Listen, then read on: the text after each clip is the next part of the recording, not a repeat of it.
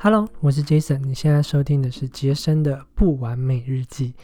今天是二零二一年的一月三号，对，已经明天就要上班了，对不对？然后年假，今天是最后一天，大家收心了没啊？这是今年的第一天上班。那今天来聊聊关于年度回顾，你有做年度回顾的习惯吗？我之前是都没有做过，不过今天。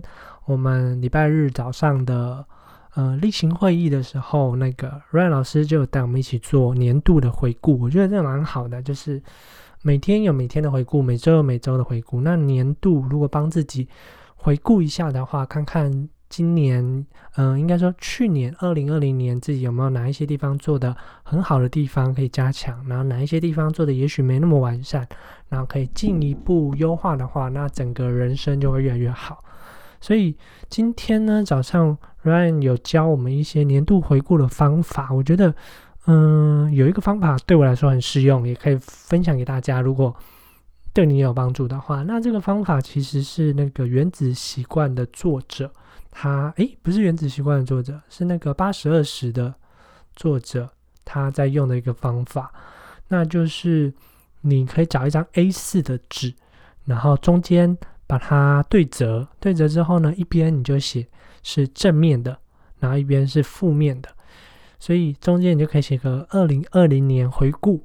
那这样就很简单，你画一条线，所以你就是二零二零年，你觉得哪一些地方你做的很好的地方？比如说关于，嗯，它有几个大项，你可以去融合一下，就是你可以分健康领域、关系领域，然后。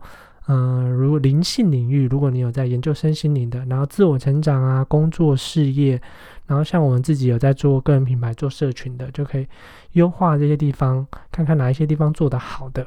然后呢，也可以写一些财务啊，或是你关于家人的方面。那负面的也是，就是如果像我的健康方面的负面，就是我变得因为自由工作者嘛，就变得熬夜时间更多了，然后有时候。肚子饿，晚上会吃宵夜，吃更不健康，然后运动也变少了，然后可能保健品也没有以前吃的那么规律了。那这些就是属于我负面的不好的，对不对？你就把它写下来，写在这边。那不是为了要责备自己，你就把它写下来，只是要提醒自己，二零二一年之后这件事情就少做，因为既然它会造成不好的影响，那这件事情就少做。那好的，比如说 我的打坐。我的冥想就更规律了，那就是写在正面的这边。然后我的 podcast，我的开始接近日更，然后频率更多，那这里可以写在关于我的正面的社群正面这边。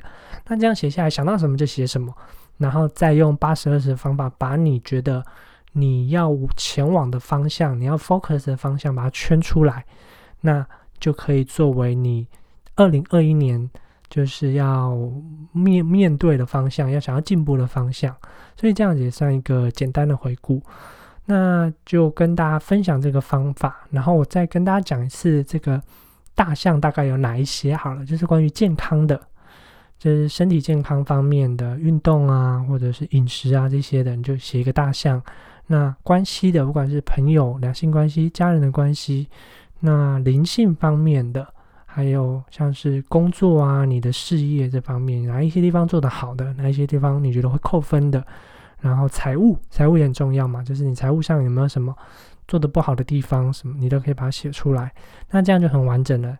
所以这就是一个最简单的年固回顾方法。那明天你也可以找个时间，花大概一个小时来提醒自己。OK，那今天就是。